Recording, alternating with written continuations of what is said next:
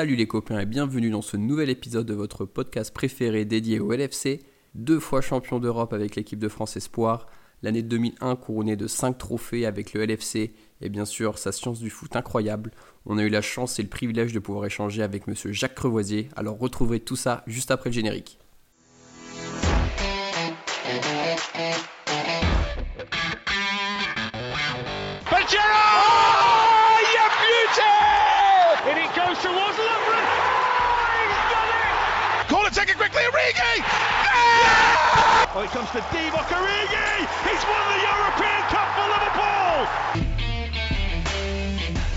Bonjour à toute la francophonie qui s'intéresse de près ou de loin au Liverpool Football Club et bienvenue dans ce nouvel épisode de Copain. Aujourd'hui les amis, on a un numéro incroyable à vous présenter car on a l'honneur avec nous d'avoir monsieur Jacques Crevoisier. Bonjour monsieur Crevoisier, comment allez-vous? Bonjour, merci. Et vous, ça va? Ça va très très bien, merci. On a la chance que tout le monde dans l'équipe euh, est, en bonne santé pendant cette période, donc c'est vraiment euh, très très important et c'est ce qu'il y a de primordial aujourd'hui, même si on est là pour parler de foot. Pour m'accompagner aujourd'hui euh, dans, cette interview de Monsieur Crevoisier, j'ai bien sûr mes copains habituels. le premier copain est une copine, c'est Audrey. Salut Audrey, comment ça va? Hello Maxime, tout va bien. Merci, toi aussi ça va? Très très bien, merci Audrey. Le deuxième copain nous vient de Belgique et il s'agit de Marvin. Salut Marvin, comment ça va? Salut à tous, j'espère que tout le monde va vraiment vraiment bien dans cette période compliquée. Et le dernier copain, mais non des moindres, c'est Thibaut qui nous vient de Bretagne. Salut Thibaut. Bonjour à tous. Salut euh, Maxime, salut à tous.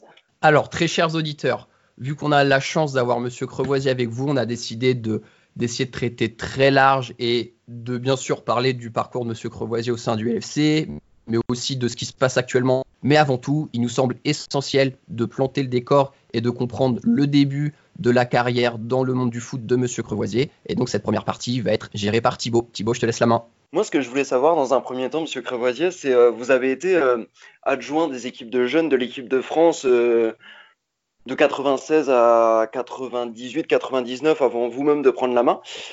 Vous aviez été l'adjoint de Gérard Rouillet, qui sera par la suite entraîneur de Liverpool. Comment, s'est fait votre rencontre, en fait? Comment ça s'est passé? Ben, Au départ, je suis prof d'éducation physique. J'ai dû faire une, dizaine de métiers dans ma vie, mais tous liés euh, au sport et à la psychologie. Et puis après cette étude de prof de gym, alors que j'étais joueur moi-même et que j'ai entraîné très jeune, puisque j'ai entraîné euh, en troisième division à l'âge de 25 ans.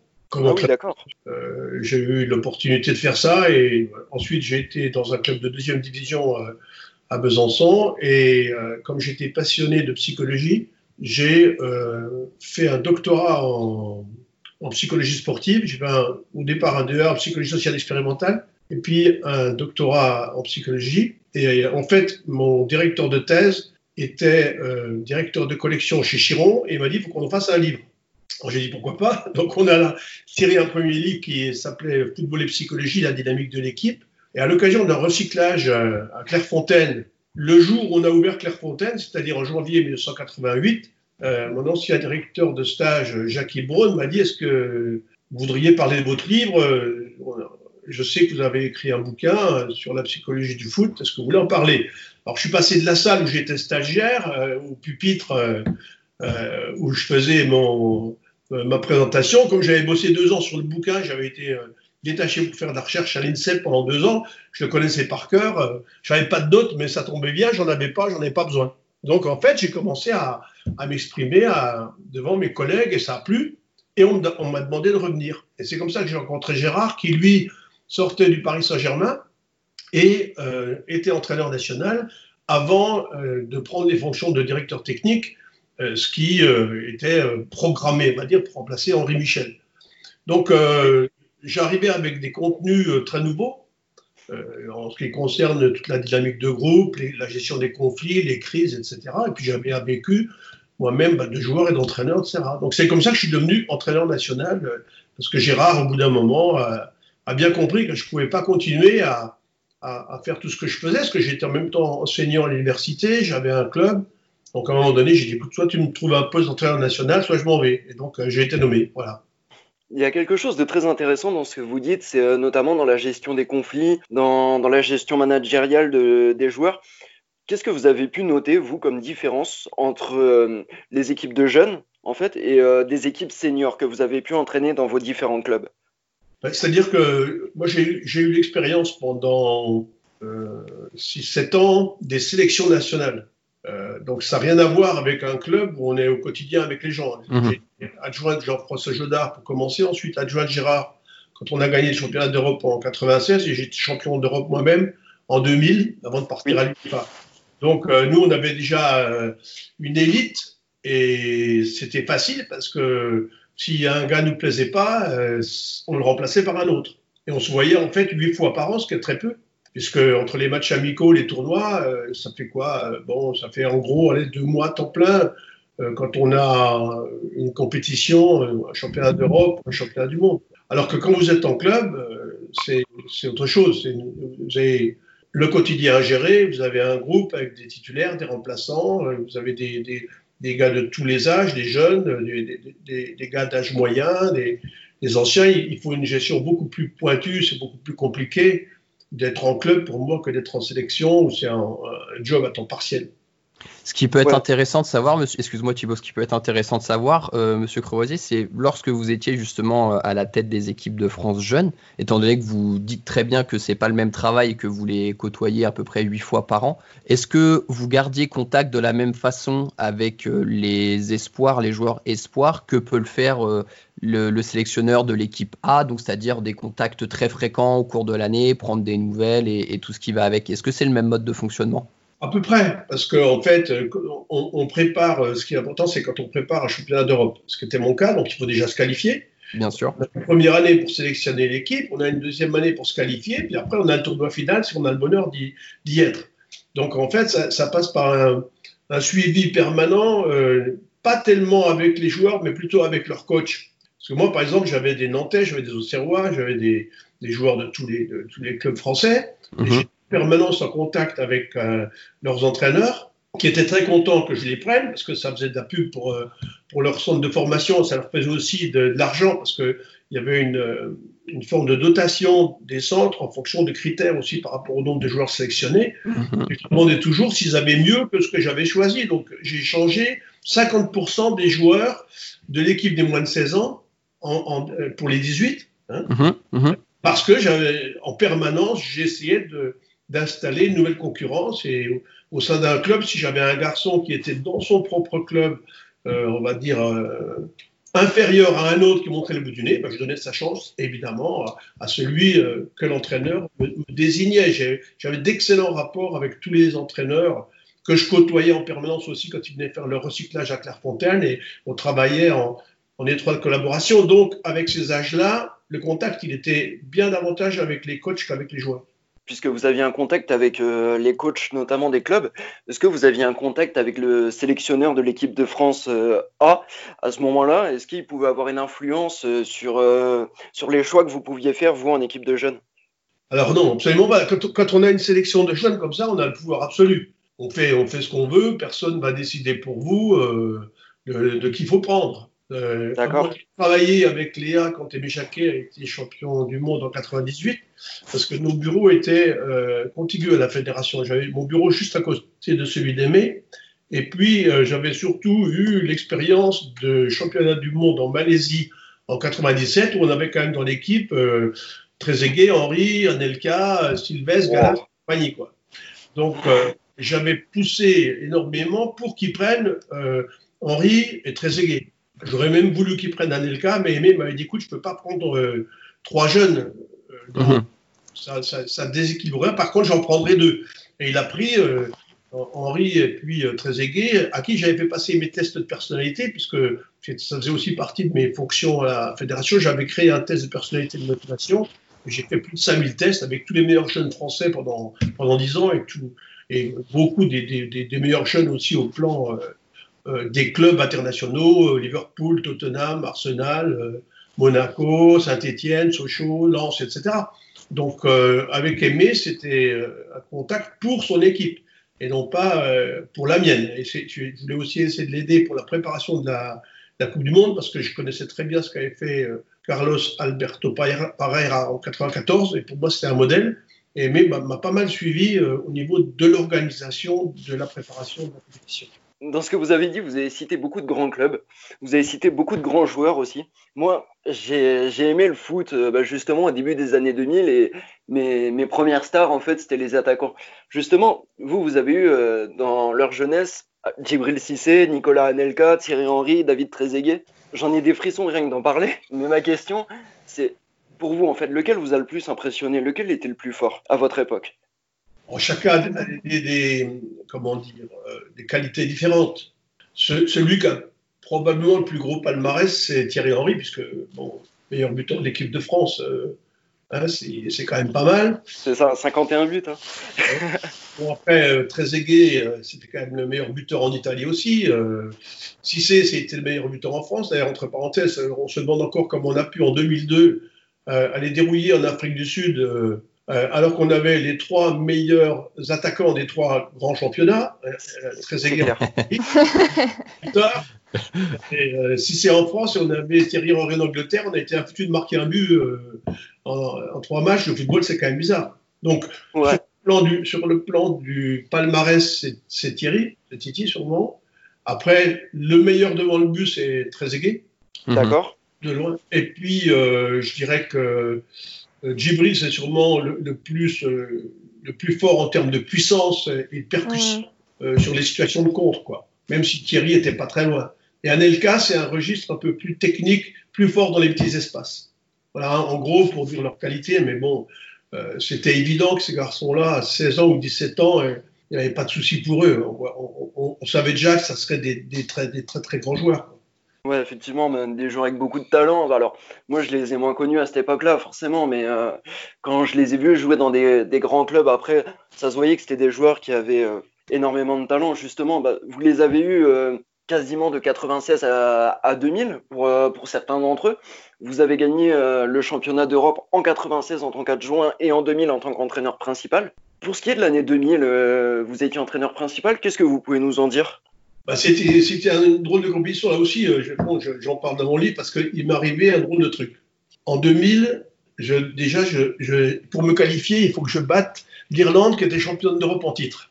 Donc c'était pas un cadeau. Pas aisé, oui. On avait, on avait fait match nul 0-0 à Brest. Donc tout le monde pensait qu'on était mort. On est allé gagner à 2-0 à Dublin devant 15 000 personnes avec Djibril Cissé qui avait euh, complètement anéanti John O'Shea, qui est devenu après euh, un des piliers de Manchester United. United, oui, tout à fait, oui. il, avait tout fait, on avait gagné 2-0, donc on s'est trouvé qualifié. Alors, euh, moi, ce que je voulais surtout, c'était qu'on qualifie l'équipe pour aller en Coupe du Monde en, Argentine, et pour ça, il fallait qu'on soit dans les trois premiers.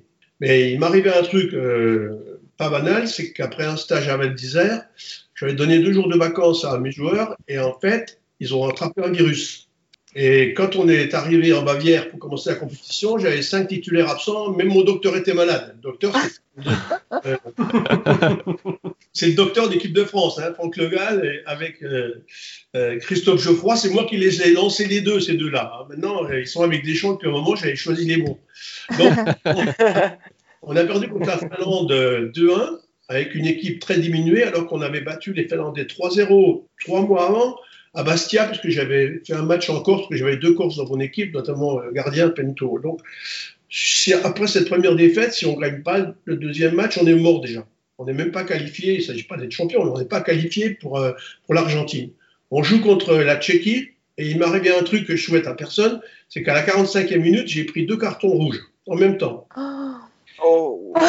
Vignal, qui, a, qui, avait euh, attrapé un jaune, qu'on a eu après à Liverpool aussi, oui rapidement un deuxième, jaune, rouge. Mexès Et Mexès prend un rouge parce qu'il se fait, euh, il se frictionne avec Barros, qui a aussi joué à Liverpool. je prie là-dessus après en lui disant je te ferai pas de cadeau parce que c'est lui qui avait provoqué et Mexès qui a répondu. Enfin, résultat des courses, 45e minute, on mène à zéro, on est à 9 contre 11. Je vous dis, c'est pas le moment de les engueuler. Hein. on avait une grosse défense, c'est que cette équipe, en fait, en 11 matchs, a concédé deux buts. C'est contre la Finlande quand on, était malade. Donc en 7 matchs officiels et en 4 matchs amicaux, on a concédé zéro but si j'enlève la Finlande. Ça vous dit la qualité défensive de l'équipe. Mmh. Donc j'ai dit au gars quoi, bon, on est 9 contre 11, je ne veux pas voir le problème, on va faire deux lignes de 4. Et puis quand on défend habituellement, on défend à 9, on ne défend pas à 11. Donc on va tout faire pour garder le ballon quand on l'aura, on les empêchera de frapper, puis on va gagner. Quoi. On va garder le Ouais. résultat. C'est ce qu'on a fait en deuxième mi-temps. Il n'y a pas eu un tir euh, cadré, parce qu'on était vraiment très fort défensivement avec une équipe euh, très très très sérieuse, très très très, très bien organisée, très très forte physiquement. Donc après ça, j'ai dit on va être champion. J'ai dit au gars maintenant, il ne peut plus rien nous arriver. On a battu les Russes et après on a battu l'Ukraine euh, en jouant avec notre style, qui était un style vraiment d'une équipe très très sérieuse, très solide, euh, athlétiquement forte, avec des Mendy qui allaient comme un avion, Cherou, Matisse qui courait partout, Cissé devant qui était inarrêtable, derrière j'avais que des guerriers, euh, euh, Mexès, Givet, euh, Vignal, euh, ah, ça rigolait pas. Hein. Donc euh, Ouais, ouais. c'est un super souvenir, mais je veux dire, j'ai quand même euh, souffert euh, le martyr pour arriver au bout parce qu'on a eu des conditions qui étaient épouvantables. quoi. Rien vous a été offert et épargné pendant cette compétition. non, rien, non, rien du tout. C'est des cartons, c'était quand même pas mal. Ah ouais, là, ouais, de, de, de rouge à la 45e, euh, Ouais. pas simple. Et, et- et c'est là où justement il y a toute la dimension psychologique de votre management aussi qui rentre en compte à la mi-temps. Vous, vous l'aviez très bien dit, c'est faut pas que je gueule sur les joueurs, faut pas que je la joue comme ça, sinon ça va être compliqué en deuxième, quoi. Pour être franc, j'étais, j'avais confiance. hein. Je, je leur ai dit, euh, c'est pas un souci. Ils ont vu que j'étais calme. J'ai dit, bon, il y a deux rouges, on, on- va faire avec. hein, pas- mais il n'y a pas de problème. Vu, vu- effectivement, vu comment on savait défendre, si on continue à respecter euh, euh, l'agressivité euh, dans, notre jeu défensif avec l'organisation, re- serrer les lignes comme il fallait, presser comme il fallait, il n'y avait pas de raison qu'on s'en sorte pas. Quoi. Après, il n'était pas question de marquer trois buts, mais pour tenir un résultat, on savait le faire. Très bien. On va maintenant passer à votre arrivée au, au LFC, monsieur Crevoisier. Est-ce que vous pouvez nous expliquer comment justement ça s'est fait votre arrivée au sein du club? C'est simple, j'avais travaillé avec Gérard Rouillet pendant 3 ans, 4 ans, on s'entendait pas bien. Donc quand j'ai parti en 98 euh, avec Patrice Berg, c'était presque mes deux meilleurs copains de la DTN, on va dire. Mhm. Je me sentais un peu orphelin, même si j'avais de très bons rapports avec Aimé, parce qu'Aimé Jacquet et moi, on a, on a des rapports de grande qualité. J'étais copain avec Roger Lemaire, j'ai jamais eu de soucis, mais ceux dont j'étais le plus proche, c'était clairement Gérard, qui, qui est un complice. hein. Gérard, on avait écrit un bouquin ensemble quand même. hein. On, a, on a fait beaucoup de choses ensemble. C'est lui qui m'a lancé quand même, c'est lui qui m'a donné le poste, etc. Donc, moi, je décide de quitter la fédération, ce qui était un drôle de choix, après mon titre de champion d'Europe, parce qu'il y avait un poste qui se libérait à l'UFA. Je mettais donc une croix sur le championnat du monde, puisque c'est Domenech qui a pris mon équipe pour aller en Argentine au championnat du monde. D'accord. Donc, je viens m'installer à Divonne-les-Bains, j'habite maintenant, parce que c'est à côté de Nyon, et je prends mes fonctions de senior manager du département technique à l'UFA. Donc, je suis, je suis ravi, euh, tout va bien, je, je, supervise la Ligue des Champions, euh, j'ai la Ligue Europa, je fais des cours, je, fais des conférences à travers toute l'Europe. C'est un, métier extrêmement attrayant. Mais en mars, euh, quelques mois après mon, arrivée, Gérard Rouillet m'appelle en me disant euh, j'ai quelque chose à te dire. L'année prochaine, je, te propose de venir travailler avec moi comme first team coach à Liverpool.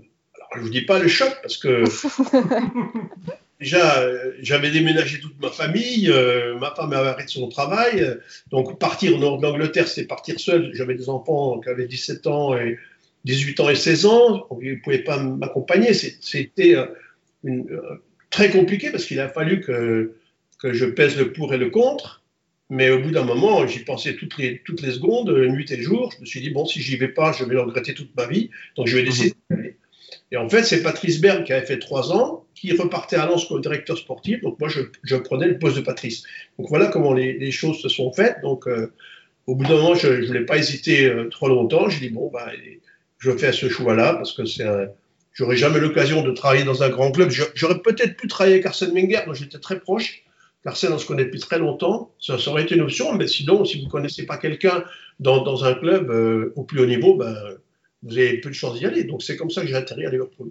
Parce que du coup, c'était en quelle année ça euh, que vous avez rejoint euh, Ouillet sur le, le banc de Liverpool? En 2001. Donc, en 2000, donc en fait, euh, j'ai fait 11 mois à l'UFA en fait. Et après, en juillet, euh, juste après mon, euh, comment, euh, la, la première année, en, en juin, en fait, euh, je suis parti à Liverpool. Et, et donc, vous le disiez, euh, c'est un grand club qui se présentait à vous et on, on comprend que c'est une offre qui est difficile à, à refuser et surtout qu'en plus vous retrouviez du coup votre ami Gérard Rouillet. Qu'est- Qu'est-ce que ça représentait le Liverpool Football Club du coup pour vous à ce moment-là? Ben, C'était d'abord un gros challenge parce que euh, on- on- il, faut, il faut se rappeler que quand Gérard a pris l'équipe euh, avec Roy Evans, c'était pas la joie quand même. Mhm. Liverpool avait connu une, très sale période. Euh, bon, 90 c'était déjà loin avec le dernier titre. Là, il fallait remonter l'équipe qui était au 32e dessous, il fallait faire des, gros recrutements, et donc 2001 est une année charnière pour le club. Il faut se rendre compte parce qu'il y a eu cinq trophées en 2001. Mhm. Voir de gagner la même année la Cup, la, la League Cup, la Coupe Europa, le, le Charity Shield et la Super Coupe d'Europe. Et là, il y avait quand même une équipe qui ressemblait à quelque chose, hein, avec l'avènement de Michael Owen, euh, euh, euh, comment dire, Fowler qui était toujours là, Emile Esquet qui arrivait, il y avait une grosse concurrence. Puis il y a eu surtout des très bons recrutements, à mon avis, de Dudek, de Ancho, Sami Pia, des joueurs comme ça. Et puis ah, de Steven Gerrard, évidemment, qui commençait à montrer le. Quoi.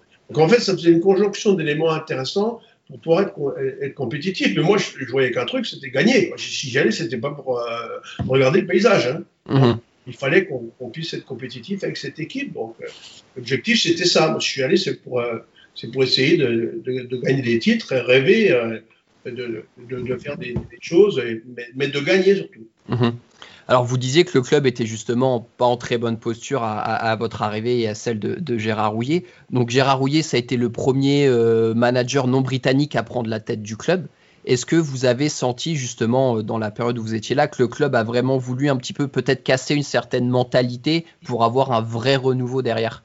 Bah, On va dire que c'est devenu à la mode, hein, puisque le nombre de managers anglais qui sont en Angleterre, même s'il y a deux, trois jeunes qui montent le bout du nez, il n'y en a pas beaucoup. Si je vous et quel est le dernier manager anglais qui a gagné le titre de champion d'Angleterre? Je ne suis pas sûr que vous pourrez me répondre. Ah, anglais, non. anglais. En effet, en effet, Le dernier manager anglais qui a gagné le championnat d'Angleterre, c'est Howard Wilkinson qui a gagné avec Cantona, avec Leeds. Ah oui. C'est avant qu'ils partent donc à Manchester. Donc, il y a les, les, les présidents anglais ont compris qu'il fallait s'ouvrir vers euh, d'autres cultures, même si déjà les Écossais qui avaient de l'avance en termes de coaching euh, envahissaient quasiment tous les clubs anglais. Il y avait très peu d'entraîneurs anglais. Mais euh, euh, Ferguson, euh, Souness, mm Daglish, je, je peux en citer je ne sais pas combien.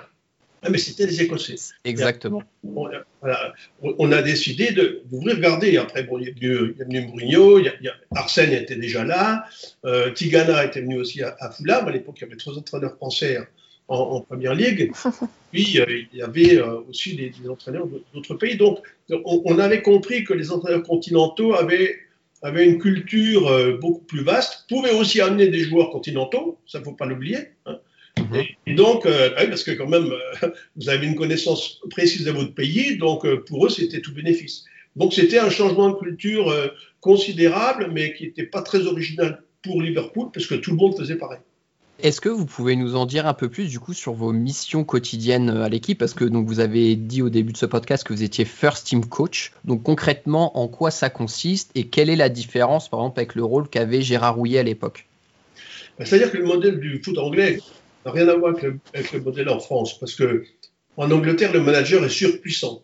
Euh, il, décide des salaires, il a le budget, et il fait ce qu'il veut avec l'argent, il, gère la communication, c'est vraiment le big boss. On appelle d'ailleurs Gérard le boss. Tout le monde appelle les managers le boss. Mais après, ça change la fonction du first team coach, entraîneur des pros, puisque c'est à lui que revient le contenu de l'entraînement. Donc moi, j'avais pour mission de définir en début de semaine le programme de la semaine. Donc, je faisais une proposition au boss en disant voilà, j'ai prévu lundi ça, mardi ça, mercredi ça. Et lui me disait non, là c'est trop, là c'est pas assez, il faut peut-être mettre un peu de ci ça. Et puis après, bon, on lançait, sachant que des fois il y a des séances où il venait pas sur le terrain. Donc ça, c'est rare. C'est incroyable. conférence de presse, s'il y avait une réunion avec le board pour euh, des histoires de, sponsors ou je ne sais pas quoi, il fallait, il fallait bien qu'il soit là. C'est-à-dire que c'est ce que m'a dit, euh, comment dire, euh, Moïse quand il a été à, à Manchester après Everton. Il m'a dit, écoute, c'est pas le même métier. Moi, à Everton, je voyais un journaliste euh, par semaine et là, j'en avais 25 par jour. Quoi. Mm-hmm. il faut bien voir ces deux missions. Donc, moi, c'était le terrain, le terrain, le terrain.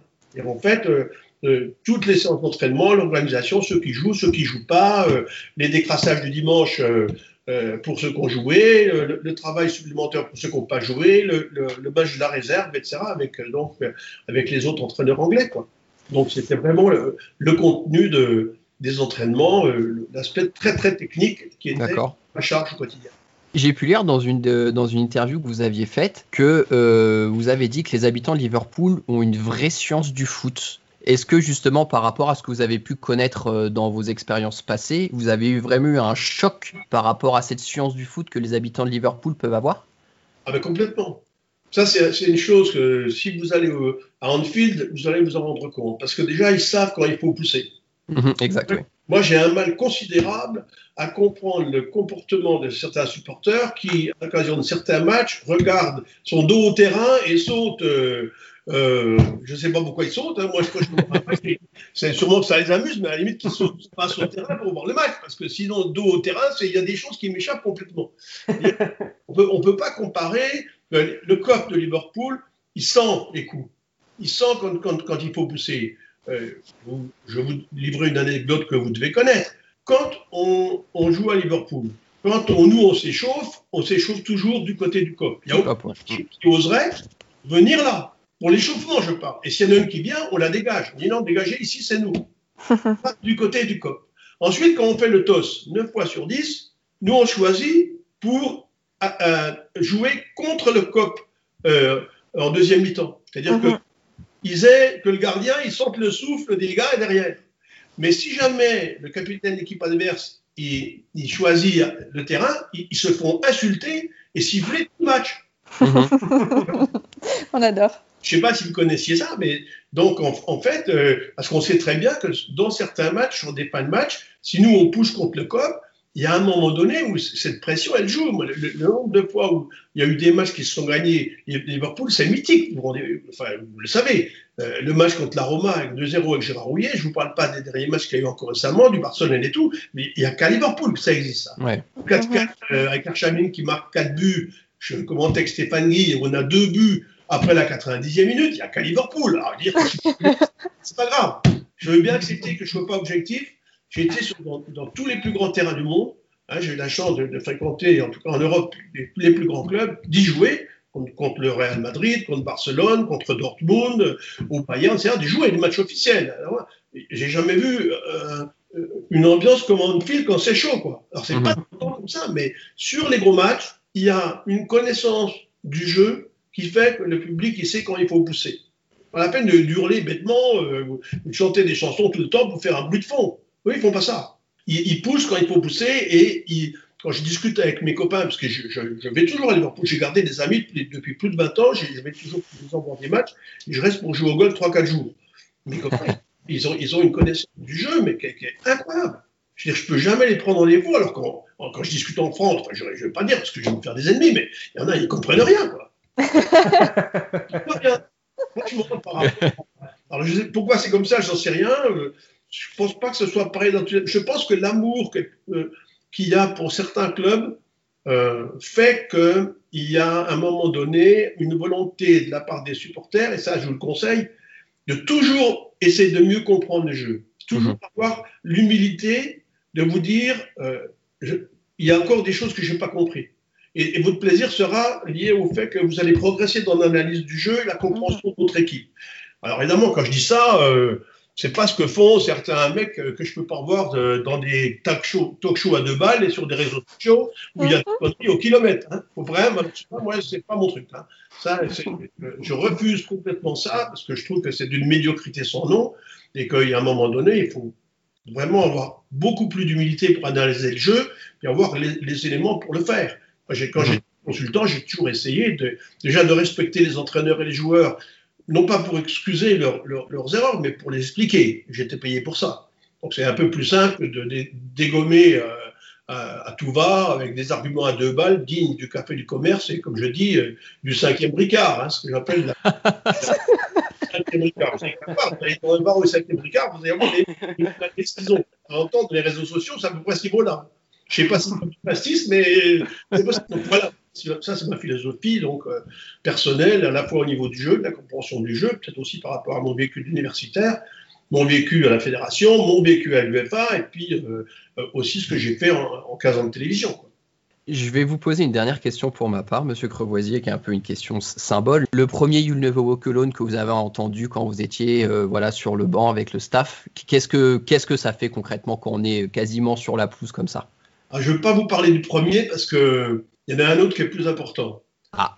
Le, le plus beau You'll Never Walk Alone que j'ai vu, c'est à Glasgow, quand on a joué le Celtic en Ligue Europa. Ouais. Ah oui. C'est le même hymne. Oui. Et il y a 80 000 personnes. Et j'avais dit à Gérard, Gérard, s'il te plaît, tu me laisses, parce que moi je suis musicien en plus. J'ai dit, il faut absolument, ça, ça va m'arriver une fois dans ma vie, que je vais aller dans un stade et que je vais entendre 80 000 personnes chanter You'll Never Walk Alone. Et en fait, c'est ce qui s'est Ouais. passé. Parce que je, je suis allé sur le terrain et donc tout le stade entier a chanté. C'est un truc de fou. Un truc de fou. Parce que donc déjà, à Liverpool, quand ça chante, ça rigole pas. Hein, ou quand ça chante à la fin que ça a gagné, c'est vraiment, ça prend les tripes, quoi. Mais là, euh, tout le stade entier, j'ai- un moment, moment unique, quoi. Alors la première fois que j'ai dû l'entendre, bah, ça doit être pour notre premier match, mais j'ai beaucoup moins impressionné que sur ce match de- du Celtic, où en fin de compte, il y avait un, un public uni, dans une ambiance formidable, parce que le Celtic et Liverpool sont très proches hein, au niveau des, Mhm. des- des valeurs.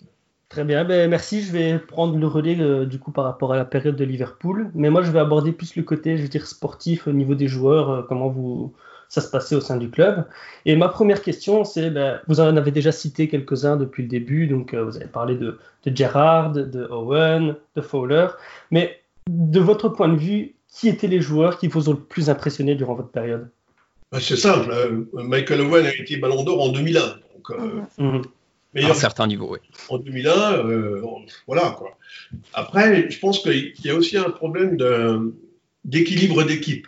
C'est pas parce que vous mettez les meilleurs joueurs que vous avez la meilleure équipe. Il faut que l'équipe soit complémentaire et euh, il faut associer les talents. C'est l'association des talents qui est, qui est importante. Donc nous, on, a, on avait quand même la chance d'avoir une équipe avec pas mal de gars qui avaient quelque chose de particulier. Je pense ben, à Dudek qui était quand même un très bon gardien, comme il l'a prouvé, un Carragher qui jouait tout le temps Mhm. soit à droite, à gauche ou dans l'axe, etc. Euh, bon, une charnière centrale, euh, Ipia en chaud, qui était pas mal à l'époque, euh, bah, ils étaient encore jeunes. John Arnerise, qu'on avait pris à Monaco, avait euh, trois poumons, et donc euh, au milieu de terrain, Didier Amann avec son expérience, euh, Steven Gerrard, euh, qui était très talentueux, qui débarquait, Danny Murphy, qui était essentiel, Mhm. Ouais. euh, qui était bien, puis devant, un choix considérable, Ouais. avec SK et Owen, qui allaient très très bien ensemble, qui a valu presque à un moment donné, je dirais, le, le fait que Robbie a plus joué, parce que euh, c'était difficile, c'était plus facile d'associer euh, Michael Owen, euh, qui prenait les espaces avec euh, SK, qui lui était costaud pour garder le ballon, que Robbie Fowler, qui était un peu dans le registre dans Michael. Mais euh, Robbie était devant le but, euh, un des meilleurs joueurs au, au monde, euh, euh, peut-être même presque supérieur à Michael. Il l'appelait God. Euh, il était, c'était le, le chouchou Il l'appelait God. Ouais. Ouais, c'était le chouchou d'Anfield, parce que lui, c'est un, un pur scouter. Mais moi, j'ai vu une séance d'entraînement que je cite d'ailleurs dans mon livre. Je ne verrai plus jamais ça de ma vie. On avait fait un, truc de crossing and finishing, un centre et, et et on avait euh, Owen et euh, Robbie Fowler devant le but. Et euh, je crois que c'est- John Arnerizzi qui s'entraîne de la gauche et je crois que c'est Vladi qui s'entraîne de la droite. Les mecs, ils donnaient que des, que des caviars. Euh, Dudek, il a pris 10 buts de suite de sans, sans, sans pouvoir toucher la balle. Et les autres joueurs, ils- ça les a tellement. Une dizaine de buts, peut-être plus que 10. Mais au cinquième ou sixième, on criait chaque fois qu'il y avait un but. Et donc, ils, ils ont mis une application particulière pour prendre ces- que des volets, hein, pas, pas des, des- des ballons en l'air. Hein, de côtés, et boum, boum, boum. Tu dis ça, tu vas voir ça une fois dans ta vie. J'ai j'ai jamais revu ça, ni avec l'équipe de France, ni. Ah, quand j'ai vu leur séance, jamais j'ai revu ça. Donc, ça situe aussi le talent euh, prodigieux de, de- de- de ces garçons euh, en termes de technique devant le but. quoi. Voilà. Mais après, c'est plus un problème d'équilibre. Et puis, on avait une équipe euh, très solide défensivement, puisque, juste une anecdote là aussi, peut-être pour vous, ça va vous étonner. On a été joué à Barcelone, à, à la Roma, à Dortmund, à Kiev, à Galatasaray. J'en oublie. Dites-moi sur ces cinq matchs que j'ai cités en des Champions, combien de buts on a pris? Pas, il ne doit pas en avoir beaucoup. Hein. Moi, combien Deux. Euh, Deux. Trois, il me semble. Ben, on a pris zéro but. on n'a pas encaissé un seul but sur ces matchs quand même de, de- de- de Ligue des Champions. Alors pour être honnête, on en a marqué zéro aussi. hein. Mais moi, on faisait match nul à l'extérieur, on gagnait, on gagnait un fil. Donc ça veut dire que l'équipe était, était quand même extrêmement euh, sérieuse et, et- et, bon, une équipe, ça part de la défense. Il faut être costaud derrière. On le voit bien maintenant avec Van Dyke, on y viendra plus tard. Van Dyke et Allison, si, si tu n'as pas ces deux-là, tu n'es pas là. Hein. C'est eux qui ont changé l'équipe. On l'a vu contre l'Atlético Madrid d'ailleurs, qui avait pas Allison. Voilà, oui. Euh, je me permets du coup d'enchaîner, de rebondir sur ce que vous venez d'expliquer, notamment par rapport à, Fowler. Ben, vous venez un petit peu d'expliquer le pourquoi il, a commenté, euh, débuté la finale de la Coupe UEFA sur le banc alors. Oui, mais c'est-à-dire qu'il y a un moment donné, est-ce qu'il faut quand même reconnaître qu'il avait un sacré talent. Il était en équipe d'Angleterre, et puis Robbie, il était un peu sur, le, sur, la, sur la fin. C'était, il avait 31 ans, 32 ans. Mhm. je me rappelle quand on a été champion d'Europe à Besançon, donc en 96, il y avait euh, le, match pour la troisième place, c'était Belgique, Angleterre, et les deux attaquants anglais, c'était Eske et Owen. ça vous dit quelque chose, hein mhm. C'était pas mauvais. Hein j'ai dit, ça, ces deux-là, ils, vont faire mal. Cinq ans plus tard, je les coachais. Pas cru. Hein. Donc, c'était normal que, Bon, après, Robbie n'a pas accepté d'être, de plus être le numéro un, voire d'être numéro deux. C'est pour ça qu'on l'a pendu à, à, Leeds. Mais je pense que c'était aussi le fait que sa complémentarité était moins bonne avec, avec Michael, et puis l'âge commençait à, à, à arriver. Quoi on, entend bien que vous, vous mettez fort l'accent sur l'équilibre de jeu, et c'est là qu'on comprend aussi toute votre philosophie du, football. je trouve ça super intéressant de voir quelqu'un du terrain du coup parler de ça. Parce qu'en effet, comme vous dites, ben moi c'est peut-être pas au pastis, moi c'est plus à la bière en étant belge. Mais en effet, je fais aussi mes, mes analyses d'après-match avec mes amis où on refait le monde. Et d'ailleurs, c'est ce qui a donné le podcast en fin de compte. Mais c'est vrai que du coup, c'est intéressant de voir, ben, parfois, même si c'est un grand nom, un, finisseur euh, extraordinaire, parfois euh, pour une finale, enfin, privilégier euh, l'équilibre plutôt que l'expérience et la, qualité, ça peut être intéressant. Donc euh, voilà, merci pour cette anecdote en tout cas. on, on, privilégie jamais l'équilibre euh, par rapport à l'expérience. C'est nécessaire les deux. Mhm. Et après, on, va bâtir une équipe en, fonction de, de ce qui est le meilleur, comment les associations de joueurs. Pour moi, c'est ce mhm est fondamental, que ce soit euh, au niveau de la défense, au niveau du milieu, au niveau de l'équilibre général de l'équipe. C'est ces dimensions-là que les coachs prennent, en compte. Hein. Tous les grands entraîneurs font ça. De toute façon, ce n'est pas, pas, original hein, ce que je dis. J'ai juste une question à vous poser, Monsieur Crevoisier. Euh, donc, vous parlez de la complémentarité pardon, entre Michael Owen et, et Mileski. Donc, ce qui a vraiment mis le jeu et les capacités de Michael Owen en valeur euh, sur sa période du LFC. Est-ce que vous pensez que derrière, euh, après son départ et son échec au Real Madrid, ça peut être dû au fait qu'il n'y avait pas une complémentarité avec un deuxième attaquant comme il a pu l'avoir au LFC faut le demander à Michael. Après, quand on va dans un autre club, c'est toujours un risque. Euh, Michael part euh, quand l'équipe est championne d'Europe. C'est dommage quand même, hein, en 2005. Mhm. Alors c'était bien pour lui de, tenter sa chance au Real, mais je vais vous livrer une anecdote que vous ne connaissez pas et qui va, qui va sûrement vous interpeller. Euh, j'ai eu un LK très jeune, à 16 ans, et puis j'ai toujours eu de très bons rapports avec lui, y compris quand il était à Liverpool, mhm. alors que c'est un garçon qui est souvent... qui a du tempérament. Oui, mais pas que. On, pense que c'est un, gars difficile. moi, avec moi, il n'a jamais été difficile. Il a, il a toujours très bien travaillé. Après, si je pense euh, Gérard Rouy n'a pas voulu le garder, c'est parce qu'il craignait davantage son environnement que le joueur lui-même. Mm Ses deux frères qui pensaient qu'à faire du fric eh, sur son dos et euh, ne prenaient pas autre chose en considération. Mais euh, Anelka, quand il a quitté Arsenal, il m'a raconté comment ça s'est passé quand il est arrivé au Real il est arrivé dans le vestiaire le premier jour et il s'est assis. Et il y a quelqu'un qui a dit non, là, tu peux pas t'asseoir. Là, c'est Raoul qui est là. Alors, il a été ailleurs. Et il, s'est mis ailleurs. Il a dit ah ben non, tu peux pas, parce que là, c'est Ramos qui est là. Alors, il s'est mis debout. Et ils étaient euh, une trentaine dans le vestiaire parce que il, y avait tous les joueurs qui étaient en prêt qui revenaient avant qu'on les remette en prêt quelque part. D'accord? Mhm. Un coup assez important. Il savait qu'il y avait tous les caméras qui l'attendaient pour le filmer lui, parce qu'il avait été, il avait un transfert assez important. Et quand il est sorti sur le terrain, il y a Raoul qui est venu le voir, il a dit écoute, euh, Nicolas, voilà, il faut que je te dise quelque chose, tu n'es pas le bienvenu ici. Punaise. Entendu?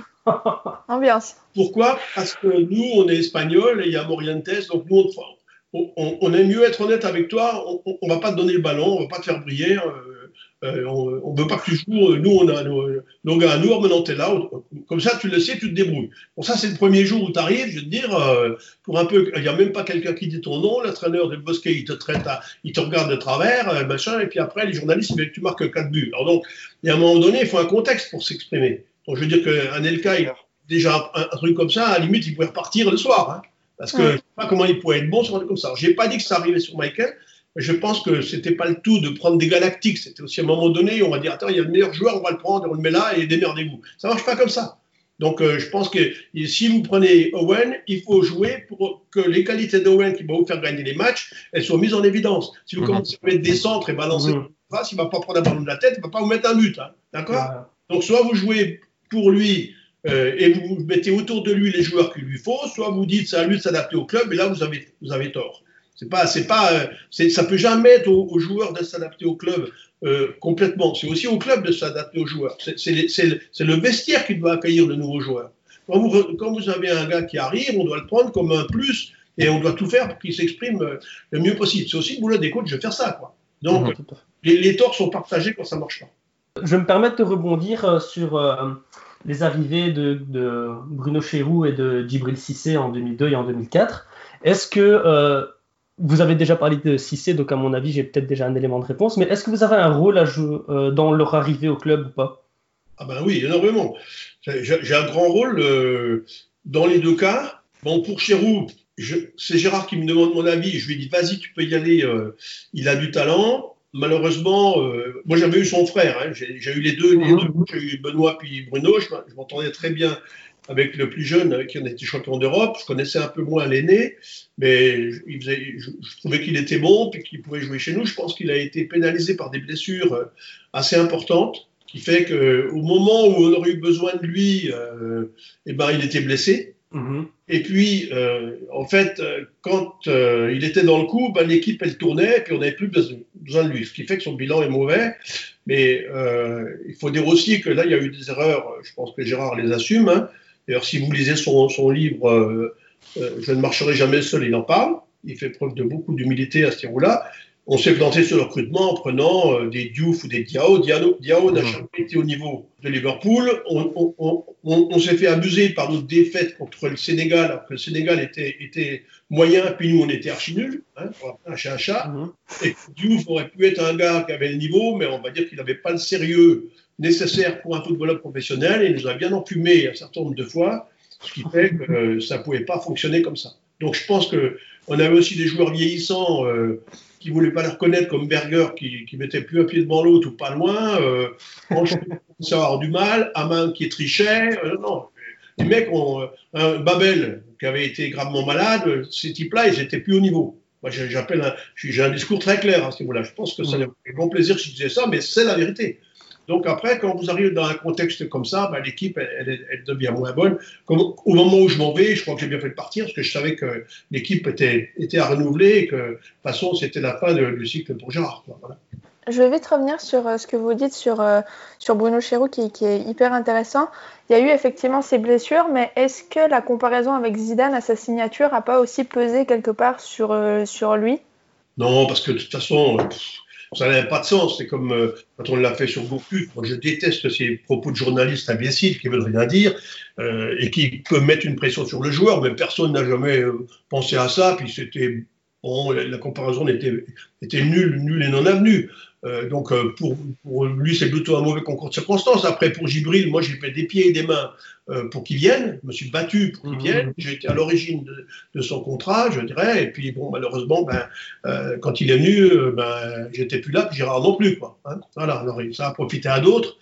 Pour Gibril, j'ai l'immense regret de ces deux fractures qui ont quand même euh, été un truc épouvantable que vous ne souhaitez pas à votre pire ennemi et qui l'ont fait manquer les, grandes compétitions qu'on connaît. Euh, s'il n'y avait pas eu ça, je pense que ça aurait été encore autre chose. Quoi. Même s'il avait du mal, je trouve, à, élargir son registre. Hein, C'est-à-dire qu'on mhm. ne peut pas jouer uniquement sur sa frappe du pied droit euh, et puis sa vitesse de course. Hein. Il faut quand même avoir un pied gauche, il faut quand même être bon au but, etc. D'ailleurs, j'y ai souvent dit, mais ces blessures ont été quand même épouvantable et ont expliqué quand même qu'il n'a pas eu les succès qu'il aurait dû avoir. Clairement. Merci pour euh, ces anecdotes. Et euh, je vais terminer donc du coup avec une question. Donc on a déjà abordé la finale de 2001 en Coupe UEFA, mais euh, c'était quand même, comme vous dites, une, allez, je veux dire une année où vous avez quand même eu cinq trophées. Quels sont les souvenirs que vous gardez de ces trophées, aussi bien au niveau sportif qu'au niveau ben, de l'ambiance qu'il pouvait avoir dans la ville, quand on voit déjà l'engouement alors qu'on s'approche du titre ici en 2020. Euh, comment c'était, comment le, ben, ce succès fou de 5 trophées était vécu à Liverpool? Le sentiment, c'est presque un sentiment d'incrédulité.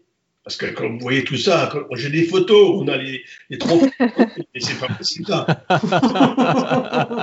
c'est passé un truc ou quoi Donc voilà. Après, bon, ben, il fallait aller les chercher. Euh, C'était comme ça, des années fastes. Il y a aussi des il y a de la réussite, hein, chaque fois dans, dans, les victoires. Bon, je me souviens, on, bat le Bayern 3-2 à Monaco, on gagnait 3-0 à la mi-temps. Euh, quand même, tu gagnes 3-0 contre le Bayern Munich à la mi-temps. Euh, en finale de la Super Coupe d'Europe, c'est pas banal, quoi. On finit 3-2. Euh, Manchester United, à l'époque, ils, avaient une, peur bleue de nous. Juste, je vous livre aussi un truc, parce que vous connaissez la rivalité avec Manchester. Mon plus gros regret, c'est quand on a perdu contre Bayer Leverkusen en quart de finale de la Ligue des Champions. Enfin, un de mes plus gros, regrets, parce que on prend un but euh, euh, à 4 minutes de la fin. À l'aller, euh, Jordan Arneriza, il a raté un but à 3 mètres du but, il a mis au-dessus. Donc on aurait déjà dû gagner 2-0 à l'aller plutôt que, 1-0. Mhm. et derrière, on aurait joué euh, Manchester, United en demi-finale, la Ligue des Champions. On les avait battus en Charity Shield, on les avait battus chez eux, on les avait battus chez nous. Ils, avaient une peur bleue de nous. Je suis sûr qu'on aurait passé. Donc en fait, si on, si on arrive euh, contre les Mercusen à, prendre ce but et, et, qu'on joue Manchester United, je suis à peu près convaincu qu'on les bat et on, aurait fait la finale à l'Old Aurait quand même quelque chose. Ils s'en seraient parmi les fans de United. Non. non c'est bon, en 2002 Toujours dire ce que je veux, mais oui, c'est ça. Mais, mais, mais, très sérieusement, et, on, était tellement prêts. Et, Manchester, ils avaient peur de nous. Parce qu'on avait pris l'ascendant sur eux sur cette saison-là. À Liverpool, si vous. Gérard m'a dit, toi, cette année, quand tu arrives, là, il y a deux choses qu'il faut que tu saches. Hein. Il y a deux matchs à gagner. Hein. C'est contre Manchester et contre Liverpool. Hein contre Everton. Si tu gagnes la saison elle est faite, hein, c'est bon. le reste, ça ira, on t'en voudra pas. Mais si tu perds cela, attention. Donc euh, voilà, c'est juste pour vous aussi vous donner des, une idée sur des fois à quoi ça joue. Ça joue à très peu de choses. Donc on, a gagné des fois à peu de choses euh, pour ces trophées, mais on a aussi perdu des fois à rien, euh, alors que c'était pas. Les Berkusen n'étaient pas supérieurs à nous. Moi, je vais passer un peu à, l'actualité et avant de parler de votre actualité et, de la crise du coronavirus, j'aimerais fermer la page Liverpool sur le regard que vous portez euh, au Liverpool de Jurgen Klopp. Est-ce que, je vais être un peu provocatrice dans le terme, mais est-ce que c'est la meilleure, euh, le, meilleur Liverpool de l'histoire? Ça, vous pouvez toujours dire oui, toujours dire non. C'est comme quand vous comparez Copa euh, avec, euh, euh, je veux dire, Maradona ou, ou, Platini. Tout le monde peut dire tout et son contraire. De toute façon, vous ne pourrez jamais. C'est pas une question, je veux dire, à laquelle je, répondrai parce que je ne peux pas justifier quelque chose avec des arguments qui soient incontestables. D'accord? Mhm. C'est une vision très, très. Comment dire Vous, vous n'avez pas connu les grandes époques de Liverpool. Attends, dans les années 80. C'est sûr il se baladait, attends, il gagnait euh, quatre titres de suite, et puis deux, deux, Ligues des Champions en trois ans, et si vous m'expliquez que celle d'aujourd'hui est meilleure, moi déjà qu'elle commence par gagner, je peux en Angleterre. Hein. Euh, on, juge les, on juge les équipes sur les trophées, je pense. Euh, dans les grands clubs, il n'y a que ça qui compte. Voilà, après, moi j'ai très très précis sur pourquoi Liverpool est là aujourd'hui. D'ailleurs, j'ai fait un article, parce que j'écris, je travaille encore pour les Verbus, pour la FIFA, j'ai écrit deux articles à propos de Liverpool. Un premier sur les nouveaux numéros 10 en mettant en évidence les deux latéraux euh, qui, euh, à eux deux, euh, ont marqué, sont à l'origine de 30 buts la saison derrière, eh dernière, donc qui sont les meilleurs latéraux au monde, pour moi. Et puis après sur pourquoi Liverpool a réussi à faire cette année quelque chose qui est insensé avec les écarts qu'on retrouve qu'on n'a jamais vu dans l'histoire mhm. du football euh, anglais. il, faut, aussi euh, se, rendre compte de ça. Ça, c'est quand même quelque chose de, pas banal. Donc euh, là, on, pourra revenir dans le détail si vous voulez. Mais après, le plus grand, le moins grand, ouais, ouais c'est pas. Je crois pas qu'il faut poser la question en ces termes-là. D'accord. Juste Audrey, je, me permets d'intervenir parce que ce que dit Monsieur Crevoisier rejoint ce qu'on explique dans pas mal d'épisodes à, nos auditeurs, c'est qu'en fait aujourd'hui la distribution du jeu euh, au sein du système du Jurgen Klopp elle est effectuée par les latéraux et qu'il y a eu un vrai tournant dans euh, l'animation du jeu de cette équipe, c'est le départ de Coutinho qui a redistribué toutes les cartes en fait euh, dans le fonctionnement du jeu du club. Quoi. Et ça, c'est quelque chose que nous, on aime mettre en avant parce que sans Robertson et sans Trent Alexander-Arnold, le jeu rayonne pas du tout de la même façon aujourd'hui. Ouais, mais j'ai envie de dire que quand vous avez des joueurs comme ça, qui ont un tel talent offensif, ça serait criminel. oui. Déjà, j'ai des statistiques extrêmement précises là aussi sur le dernier article que j'ai fait, mais il est en anglais, parce que je peux vous faire passer aussi, qui va vous montrer que, par exemple, on avait 54% de possession dans le tiers euh, d'attaque. Euh, mhm. Les années, attendez, ça doit être à 3 ou 4 ans, aujourd'hui on est passé à 64%. Hein, donc on a, on a, une augmentation considérable du temps passé dans la zone de, l'adversaire euh, mhm. à, la, position du ballon. Donc quand vous avez euh, euh, Alexander Arnold, qui est quand même, de temps en temps, il rappelle Beckham par sa passe, et l'autre fou furieux à gauche, Robertson, qui est extraordinaire. C'est normal de, En plus, ils ont un moteur dans le ventre. Ils ont, vous réorganisez l'équipe avec euh, Anderson, par exemple, qui va stabiliser avec les deux centraux, histoire de les laisser aller. Mhm. donc je crois que Coutinho, euh, s'il était resté, il aurait pu jouer. Mhm. Il aurait perdu sa place parce que c'était évident que le meilleur système pour Liverpool, c'était d'utiliser euh, la qualité des latéraux et aussi de passer par les côtés. Parce que Coutinho, aussi fort soit-il, entre nous, il était moins que Liverpool, mais depuis qu'il est parti, euh, je trouve que c'est pas terrible. Hein. Mm. Pas trop, ouais. On est d'accord. à Barcelone, c'était nul. Là, bon, là, c'est un peu mieux, mais je veux dire, euh, c'est pas lui, aller tout seul, qui allait créer des espaces. Donc, comme le football change, il faut trouver des nouveaux systèmes. Comme les équipes sont très organisées, la solution, c'est les côtés. Voilà, c'est simple. Mm. Hein. Quand vous jouez contre un bloc bas et qui est très très serré, la solution c'est les côtés, c'est les percussions, c'est la variété, c'est les diagonales, c'est tout. C'est exactement ce que, ce que fait euh, le club d'aujourd'hui, euh, où, il sait, je dirais, utiliser au maximum le talent de ses garçons. Je reviens à ce que je disais sur, euh, sur Owen. Il a fait une équipe pour faire briller les joueurs qui peuvent sauver l'équipe. Vous l'avez mentionné plusieurs fois dans le podcast, donc vous êtes en train d'écrire un livre. Euh, qu'est-ce que vous pouvez nous dire de, cet ouvrage euh, un petit peu, que ce soit sur euh, la publication, sur le sujet, sur quand, si ce sera disponible Qu'est-ce que vous pouvez nous dire un petit peu? Oh, C'est-à-dire que bon, j'ai hésité parce que les bibliographies, c'est pas trop mon truc. J'aime bien les lire, mais j'ai pas trop envie de, on va dire, de faire une, bibliographie stricto sensu. Mais pour votre génération, ça peut vous interpeller. Moi, j'ai un petit-fils qui a 3 ans et demi et puis je m'en occupe euh, beaucoup. Euh, c'est un futur footballeur. Hein. Ah, on espère. Donc je vais bientôt, on va commencer à faire des entraînements très sérieux. Et je me suis dit que c'est ça. J'ai deux, deux, garçons. Euh, je me suis dit aussi qu'ils n'avaient aucune idée de, de, de ce que j'ai pu connaître moi dans ma jeunesse et de l'évolution des mentalités.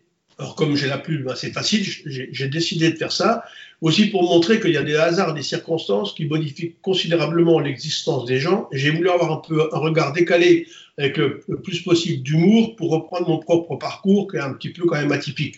Donc c'est ça l'idée, quoi. Alors évidemment, bah, je raconte toutes les anecdotes sur le sur euh, l'euro 2000, euh, je raconte toutes les anecdotes sur l'UEFA, des anecdotes sur euh, Liverpool. Donc il y a, y, a, y a, énormément d'anecdotes, mais ça fait aussi c'est une analyse un peu plus euh, générale de mon mode de fonctionnement, de mes valeurs et de l'évolution des, mentalités. C'est ça, c'est ça un peu le contenu du livre. Quoi.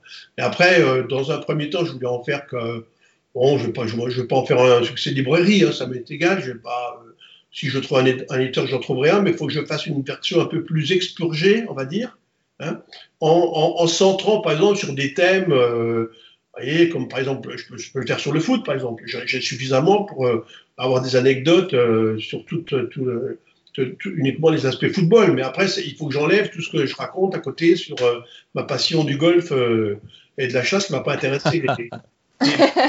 Hein, d'accord? Voilà. Plutôt pour le moment un public restreint, d'amis, familial, etc. Puis après, je verrai si je veux faire une édition un peu plus, un peu plus importante, je verrai. On en a parlé un petit peu avant. Nous, vivons, c'est vrai, actuellement une période un peu inédite avec euh, la, crise sanitaire liée au Covid-19. Euh, c'est vrai que le, ballon, le monde du ballon rond est, pas épargné. Les championnats sont arrêtés, voire suspendus. L'euro a été décalé. Euh, on navigue un peu à vue, j'ai envie de dire. Selon vous, quelles sont les, les, répercussions et les conséquences auxquelles il faudra s'attendre justement pour le foot? C'est une question compliquée parce que j'hésite entre deux, deux alternatives dans l'analyse. La première, c'est que euh, la vie reprend toujours le dessus. Mhm. et qu'aujourd'hui, je, vais critiquer un certain nombre d'analystes, d'éditorialistes euh, qui nous font croire euh, qu'on vit une période euh, absolument tragique qu'on n'a jamais connue auparavant. Je pèse mes mots. Détester le discours de Macron avec son utilisation abusive, pour ne pas dire imbécile, du terme nous sommes en guerre. On voit bien qu'il ne l'a pas connu. Il me dit une résistante encore dans le journal du Dauphiné que j'ai vu ce matin. Ce terme est totalement inapproprié. Donc en fait, on vit une période dramatique où on est aujourd'hui à 25 000 morts en France, sachant qu'il meurt 50 000 personnes par mois en France, d'accord? Et sachant que chaque année, euh, il y a à peu près 15 000 personnes qui meurent de la grippe. Alors, loin de moi l'idée de mésestimer le fait qu'on vit quelque chose d'extrêmement grave avec ces morts, notamment chez les jeunes, c'est pas ça. Mais à un moment donné, il faut quand même reprendre un petit peu les choses comme elles doivent être reprises. Comment est-ce qu'on peut avoir une économie qui est exsangue après un mois d'arrêt? Normalement, on peut estimer que quand il y a un mois de vacances, personne ne bosse et le monde ne s'arrête pas, et qu'on nous dise que l'économie est au niveau de 1945, sachant que ça suivait 50 guerres. Oui, ça va pas. Alors, euh, soit que les gens ont, des, ont, une absence de trésorerie euh, euh, qui, fait qu'ils ne peuvent pas dire plus qu'un mois. Moi, je pense qu'un mois, c'est la période habituellement où les gens ne travaillent pas pendant une année. Vous êtes d'accord avec moi? Où l'argent ne rentre pas. Et donc, le problème peut venir à partir du deuxième mois, puisque ça, on n'a pas l'habitude. Voilà. Donc, ça, c'est un raisonnement plus général pour avoir une vision un peu moins, on va dire, caricaturale, celle que nous offrent la plupart des analystes aujourd'hui, infoutus qu'ils sont, de repositionner la réalité des drames antérieurs, notamment en 1969, vous, vous n'étiez pas né, mais moi je peux en parler, où on ne s'est même pas aperçu que la grippe, euh, je ne sais plus laquelle c'était, celle-là de Hong Kong, a fait un million de morts, dont 200 000 en France. Mhm. On n'en est encore pas là. Alors oui, quand je vous donne des arguments comme ça, ça, commence à, coincer un peu quand même. Hein. Mhm. Donc après, ça c'est pour un plan général. Après, pour en revenir au football, il va de soi qu'une absence de trésorerie sur cinq mois, normalement, va mettre tous les clubs par terre. Mm. Parce que euh, si les droits de télé sont pas payés, en plus on est dans un système, on va dire, euh, où euh, quasiment aucun club n'a une réserve de trésorerie, puisqu'on on arrive à des salaires indécents pour des joueurs moyens. Moi, que les très grands joueurs gagnent beaucoup d'argent, ça me gêne pas, mais que les moyens ils gagnent beaucoup, ça me, ça me perturbe beaucoup. non, c'est vrai, quoi. Il ne faut pas déconner. Et puis même, il y a des joueurs qui ne méritent pas l'argent qu'on leur donne, je ne vais pas les citer, mais vous les connaissez aussi bien que moi. Alors après, euh, comment est-ce que ces clubs vont s'en sortir euh, on, risque d'aller quand même vers une diminution des salaires. Il faudra bien renégocier euh, les salaires à la baisse. Mhm. Je ne sais pas ce qu'on va faire. La, vraie question, elle est de soit finir ou pas finir les championnats, soit comment les finir. on peut imaginer qu'on reprenne le championnat là en août et qu'on joue tous les trois jours. Mais ils vont pas mourir non plus, ils ont qu'à s'entraîner en conséquence. Je euh, et puis après qu'on enchaîne la saison euh, euh, immédiatement sans vacances. Mais je vois pas où est le problème. Moi, quand j'étais à Liverpool, c'est encore une tiens, ça, ça peut vous intéresser, il n'y avait jamais plus qu'une semaine de vacances pour les joueurs. Pourquoi? Parce que si vous leur donnez 15 jours, il faut 15 jours à 3 semaines pour récupérer. Mhm. c'est la saison, ils avaient une semaine où ils avaient le droit de rien faire. La deuxième semaine, il fallait qu'ils fassent des footings. La troisième, il fallait qu'ils fassent du fractionné, etc. Quand on les récupérait, la première chose qu'on faisait, on les pesait. S'ils avaient pris un kilo, on leur laissait une semaine, mais après, au bout d'une semaine, c'était 100 livres par jour par kilo. D'accord? Mhm. Après, comme ils voulaient, je faisais un test d'abdominaux le premier jour pour voir s'ils avaient bossé et respectaient mon programme de vacances. Je faisais un test physique le premier jour. Alors, on était dans, un système complètement différent de ce qu'on m'a enseigné, puisque nous, on expliquait qu'il nous fallait quatre semaines pour préparer une équipe de saison, et les Italiens disaient qu'il en fallait huit. Pourquoi pas douze? Moi, quand je suis arrivé à Liverpool, j'ai désappris tout ce qu'on m'avait dit avant. On était allé à Bad Ragaz en Suisse en, stage. Euh, on a bossé euh, trois séances le premier jour, deux le deuxième, un le troisième, trois, deux, un, et au bout d'une semaine, on jouait un match amical contre Bayer Leverkusen euh, pour payer le stage. Après, on partait en Asie du Sud-Est, Bangkok, Hong Kong, Singapour, on ne pouvait pas s'entraîner avec des chaleurs pas possibles, on jouait tous les trois jours, et derrière, on attaquait la saison sans trêve à Noël. Ils vont m'expliquer quoi, les papes de la préparation physique? Attendez, moi, j'ai vécu ça. Et en plus, on avait un match contre Aka, les Finlandais, euh, qui, pour nous qualifier pour la Ligue des Champions, si on perdait ce match-là, on perdait 100 millions de, livres. Attendez. Et derrière, on, enchaînait sans arrêt jusqu'à la fin de l'année. Donc en fait, ça veut dire que si on, continue de travailler normalement, il n'y a pas de prise de poids, etc., on peut, très bien jouer. Donc, je, donne cet exemple parce que je pense qu'il faudrait enchaîner les saisons. Entre parenthèses, c'est ce qu'a dit Lisa Razou. Bon, j'aime beaucoup les commentaires, qui est quand même au-dessus de la mêlée par rapport à certains autres que je nommerai pas, et qui a dit ce qu'il pouvait s'enchaîner les deux saisons. Après, est-ce que les, les, conditions sanitaires vont permettre de jouer en août euh, à huis clos ou, devant un ça, j'en sais rien. Oui, là, il y a trop de points d'interrogation, mais clairement, au niveau financier, euh, on va soit vers des faillites, euh, parce que je veux bien que, encore une fois, on dise à, n'importe quel prix on va soutenir, mais attends, l'argent, on est sur des emprunts gigantesques avec un déficit colossal à, hauteur de je sais pas combien, 110% du, du PIB. Réfléchissez deux secondes à ce que ça veut dire et comment il faudra rembourser ça. Donc, on, risque d'avoir une diminution des, salaires, ce qui ne va pas être plus mal. Et puis peut-être mhm. une modification du, contexte des, aussi des, transferts, ce qui ne sera pas plus mal non plus, parce que je pense qu'à un moment donné, on ne peut pas continuer en permanence à être toujours dans cette inflation imbécile euh, qui fait que ça ne veut plus rien dire, pour moi. Je me permets de rebondir sur ce que vous venez d'expliquer par rapport à la préparation physique, etc. Vous avez vu qu'il y a euh, une rumeur comme quoi on passerait à 5 changements par match pour euh, justement alléger la charge physique des joueurs et pouvoir permettre éventuellement d'enchaîner un peu plus. Quel est votre avis sur la question? Moi, je suis pour. C'est-à-dire que je trouve que déjà, il y a une chose. je suis contre le fait qu'on mette 11 remplaçants sur le banc, hein, comme ça se fait, vous savez, comme euh, sur les matchs internationaux. Parce qu'il y en a même 9 qui font la gueule parce qu'ils n'ont aucune chance de jouer. Donc, ils vont juste prendre leur douche, ils vont s'en de s'échauffer, puis ils ne servent à rien. et après, comme dirait Giroud, qui est près de ses sous, ben, il faut payer des chambres d'hôtel, ça coûte de l'argent pour des gens qui ne jouent pas. Contre, je suis contre le fait d'avoir euh, sept remplaçants s'il y en a que trois qui jouent. Ça n'a pas de sens. Mhm. Soit vous en mettez cinq et les cinq peuvent jouer, soit vous en mettez trois. Donc déjà, pour moi, ça c'est une connerie. Je suis désolé, j'ai un discours assez, assez direct, mais bon, euh, je pense que la première chose, c'est de donner une chance à tous ceux qui sont sur les bancs. La deuxième, on a instauré depuis longtemps maintenant dans les catégories de jeunes le remplacement permanent. Mhm.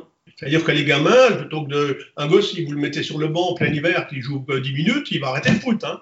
Donc, euh, il faut quand même essayer, alors vous faites rentrer, vous faites sortir. Moi, je serais assez, et là, je, je vais vous choquer, assez d'accord avec le système du basket.